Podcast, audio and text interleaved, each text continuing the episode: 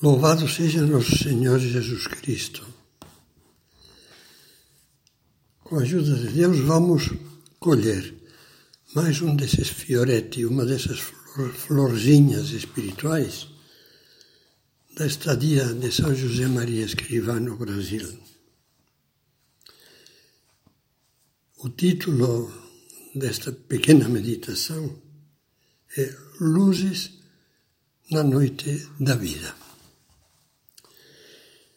São José Maria acabava de celebrar a Santa Missa no Centro de Estudos Universitários do Sumaré, contíguo à casa onde ele morava quando esteve em São Paulo.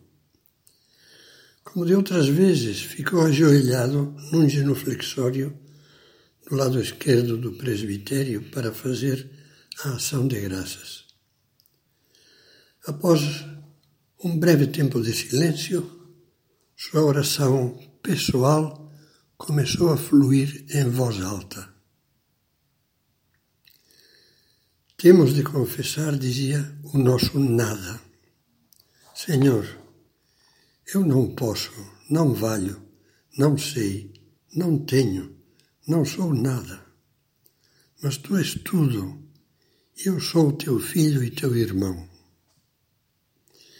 Sentia-se um pobre carente de tudo, mas um pobre agasalhado por aquele amor generoso. Deus, que derrama em nós, por pura misericórdia, as riquezas espirituais da comunhão dos santos e nos faz participar do tesouro dos méritos e orações de Cristo, dos santos, que Ele põe à nossa disposição. E por isso continuava a dizer mas posso tomar, Jesus, os teus méritos infinitos, os merecimentos de tua mãe e os do patriarca São José, meu Pai e Senhor, e as virtudes dos santos e o ouro dos meus filhos. O ouro. Ele queria apoiar-se nas virtudes de seus filhos no Opus Dei com as quais ele se sentia rico e forte, ele que se julgava pobre. E as dele? E ele? Será que nada reconhecia de bom em si mesmo? Alguma coisa havia, sim, mas parecia-lhe tão pouco. E por isso continuava. E as pequenas luzes que brilham na noite da minha vida pela misericórdia infinita de Deus e a minha pouca correspondência. Bem convencido disso, acrescentava falando em linha direta com Jesus.